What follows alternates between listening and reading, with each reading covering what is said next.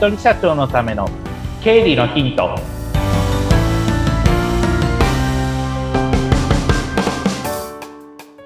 皆さんこんにちは。理財実践塾株式会社の池田孝之です。こんにちは。インタビュアーの水野紅子です。本日もよろしくお願いいたします。お願いします。さあもうこの番組が始まって池田さん1年です。おおもう1年って言った方がいいかな私は、うん、あっという間でしたね。このポッドキャストっていうのを始めてみて？そうですね。ポッドキャストは僕自身これ宣伝みたいな感じになってるので、うん。まあまだまだちょっと私がポッドキャストやってるっていうことを知らない方も多いみたいですけれども、まあそれは私の宣伝不足とはいえ、まあ宣伝できるその手段としてはポッドキャストっていうのはとっても有効だなと思ってますし、実際にまあ私がどんな仕事をしてるかとか、どういう考えを持ってるかっていうのを、あの、まあ全てじゃないけど垣間見えることができるかなというふうに思いますので、とってもそういった自分のことを知ってもらうという点で有効なツールだなっていうのを最近特に感じてます。そうですね。で、あの、私たちからすると、このポッドキャストって過去の回も振り返ってまた聞くこともできるので、すごく勉強させていただいてるな、なんていうふうにね。ありがとうございます。ねありがとうございます。なので、ね、これからもどんどんといろんなことを教えていただきたいと思います。よよろしくお願いいたします。ろしくお願いします。じゃあ、早速、今日はどんなテーマになりますか？はい。今日と来週ですね、融資を受けるというテーマで、えーお届けしたいと思います。このテーマ実は昨年の8月から9月にかけてのポッドキャストで、えー実は似たような話をしています。だからまたリバイバルになるっていうかもしれませんけれども、前回話した時って融資のその基本的な話ってあんまりしなかった気がするので、はい。改めてちょっと基本的な話をしつつ、じゃあどういうふうに金融機関にアプローチして、まあ話を進めていったらいいのかっていうのを今日と来週でお届けしたいなというふうに思っております。はい、お願いします。で、融資を受けるとなったときに、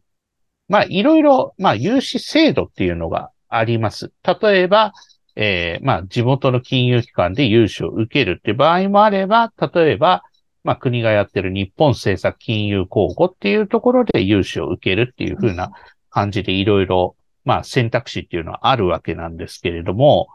まずまあ共通してることっていうのをいくつかピックアップしたいと思います。まず、融資を受けられる金額っていうのがあります。うんで、過去あった例として、どうしてもまあ多額のまあ工場みたいなところを作るから、創業で工場を作るから、うん5000万くらいの融資が欲しいっていう相談があったんですね。で、私はこれ聞いたときに、多分しんどいなと思ったんですよ。なぜかというと、実績のない人に5000万貸すかっていう話です。貸す側の視点に立ったときに。返してもらわなきゃいけないんですもんね。そうなんですよ。うんで、この5000万が例えば30年かけて返していくって言うんだったらいいんですよ。例えば、5000万を例えば30年だから割る30割る12とすれば、まあ多分月14万ぐらい、元金だけで14万ぐらいの返済で済むんだけれども、まあもう一つ考えなければいけないのが、何年で返さなきゃいけないのかっていうのがあるんですね。基本的には運転資金って呼ばれる、まあ、要は、仕入れとかほ、他の、まあ、経費、家賃とかいろいろ払うための経費っていうのを総合して、まあ、運転資金なんていうふうに呼ばれたりするんですけど、それを払う目的のお金なのか、設備資金、例えば、車を買います、工場を買います、あと、それから、お店始めるから内装をしたいですっていうふうな目的で、えー借りる場合が設備資金なんていうふうに呼ばれたりしているわけなんですけれども、まあ、最大10年なんですよね。特に設備資金だったら10年とか、まあ、場合によっては20年っていうのもあったりしますけど、基本的にはまあ10年ぐらいだろうと思った方がいい。で、運転資金は7年だったり5年だったりするんですね。そうすると、単純に私よくやるのが割り算をします。はい。例えば、じゃあ、5000万極端だから、500万のお金を借りるとしたときに、はいえーこれを7年で返済しないといけないって場合には、割る12すると年間の返済額が出ます。500万割る12すると41万6666円になります。で、月の返済はさらにこれを12で割ればいいので、そうすると34,722円っていう感じになるので、ああまあ返済負担はそれほど重くないかなと。重くないかなと言い切るのはそれだけの売り上げがあればっていう証拠ですね。す。なので500万割る84です。あ、ごめんなさい。計算間違えた。500万割ることの、今すいません。計算間違ったのでもう一回言いますね。はい。はい。算数苦手な人注意してくださいね。私私もそのまま聞いてました割ることの12で年間の返済額。うんえっと、10ごめんなさい。500万割ることの7ですね。7年間で、で、あ、そうですね。そう、500万割る7年なので、うんえっ、と、今12で割っちゃったから変な数字になっちゃったなと思ったんで、今3万4千円って話しながら全部返済額少ないなと思ったんで、えっと、500万割る7ですね。500万割ることの7をすると、えー、年間の返済額71万4285円。これをさらに、えー12で割ると59,523円。まあ、約6万円ですね。はい。6万円の返済を、まあ、軽いと思うか、ふ重いと思うかっていうのは、どれくらいの売り上げを達成できるかにもちろんよるんですけれども、まあ、それがちゃんと6万円払っても、まあ、残りのそういった、えーこれを聞いてらっしゃる社長さんの給与を賄うことができるかっていうのは、まあ、一つ、その、審査のポイントになってくるっていうところがあるんですね。はい。で、あともう一つが考えなきゃいけないのは金利です。うんまあもちろん金融機関によって金利の定め方っていうのはいろいろ変わってくるわけなんですけれども、ただ、日本政策金融公庫で、例えば創業の融資を借りたいですだったら、もう金利は大体決まってます。もう、あの、定めているので、はい。まあ、毎月変動は多少あるんですけれども、えーこの場合、まあ、キーワえっ、と、私よくやる検索キーワード、日本政策金融公庫、スペース、創業融資、スペース、金利ってやると、だいたいまあ、金利このくらいですみたいなの出てきますので、はい。で、まあ、融資のその、実実行で要は、あの、融資される時期によって、金利っていうのは多少もちろん変わってくるので、えー注意は必要なんですが、あ、だいたいこのくらいのパーセンテージだなっていうのを、まあ、当たりをつけておく。で、例えば銀行で、地元の信用金庫だとか、地元の地方銀行で融資を受けたいという場合には、まあ、まずは金融機関に相談をして、いろんな制度があるので、いろんな制度を使いながら融資を受けていくっていう感じです。まあ、その時に登場するのが保証協会と呼ばれる、まあ、自分がお金返せなかった時に、代わりに、まあ、銀行に返してくれる機関で、保証協会という存在があるんですけれどもうん、そういったところの、まあ、保証を使っての融資っていうのが最初、原則になると思ってください。ほぼ100%です。なぜかというと、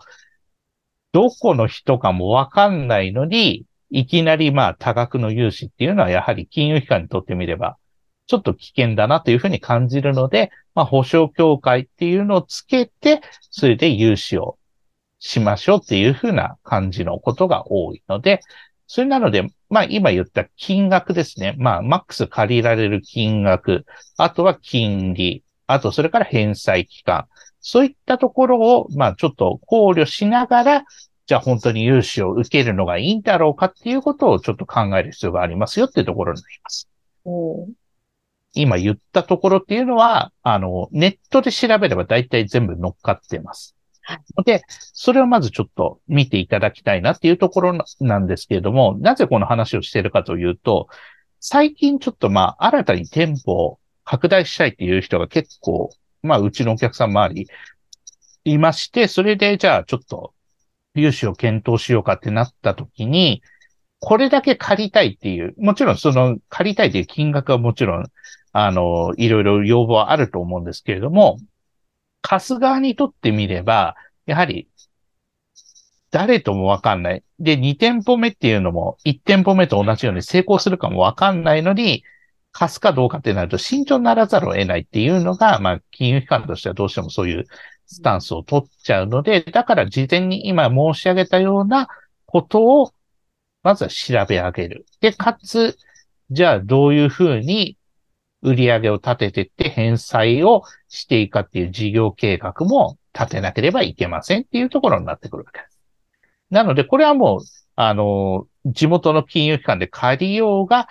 まあ、日本政策金融高校で借りようが共通して考えなければいけないことになってくるわけです。うん、なので、まあ、この辺は知ってるよっていう方も、融資を受けたことがあるっていう方は非常に多いかと思うんですけれども、まあ、あの、前回8、まあ、去年の8月、9月あたりで話しましたように、融資欲しいなと思ってもすぐに降りるわけではないので、あらかじめ計画を立てておく必要があるよっていうところになってきます。うん、そうですね。そっか。この保証のところとのやりとりは、割とちゃんといけるもんなんですか、えっと、まあ、金融機関の方もサポートしますし、はい、保証協会の方もその辺はすごく丁寧に、うん、あの、面談してくださいますので、なので、わかんないところは素直に、あの、こういう状態なんですけど、どう、どういうふうに書類書けばいいかわかんないですっていうことは、うん、あの、素直に金融機関の方とかにご相談した方が良いかなと思います。うん、ただ、資料っていうのは今、ベニコさんの話から発生させるとするならば、資料は常に必要です。なので、例えばお金借りたいですだけだと説得力がないので、こういうことを買う、こういうのを買うのを目的で、うん、えっ、ー、と、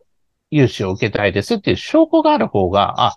こういうふうに事業を拡大しようとしてるんだねっていう、より、まあ、説得力のある材料となりますので、そういったものは必要になってくるかなというふうに思います。このね、あの、コロナがだんだんね、収まっていろんな動きが出てきたので、ここで、よし、事業を拡大するとか、お店をこんな風に立て直していくっていう方々もね、多いと思いますので、そうですね。ね、融資っていうのは、すごく気になっている方も、実際、なんかいろいろといらっしゃるんじゃないかなと思うんですよね。そうですね、おっしゃる通り。気になってる方もいらっしゃいますし、私のお客さんでも、これからまあ、あの、お店拡大したいという方は結構いらっしゃるので、そうするとまあ、今申し上げたようなことは、まず最初に、あの、言って、じゃあどういうふうな事業計画を立てていくっていうところを話していったりしてるわけです。で、プラス、まあ原則は今申し上げたようなところでいいんですけれども、これはまあ次回の話にしますけれども、例えば創業するだとか、まあ地元の企業の事業を支えるために、市町村、市区町村がいろんな取り組みをしています。っていうことがあるので、そういった制度も、まあ、活用しながら、まあ、やっていくのはどうでしょうかっていうところも、まあ、私はあの選択肢の一つに、ぜひちょっと、あの、入れていただきたいなというふうに思っております。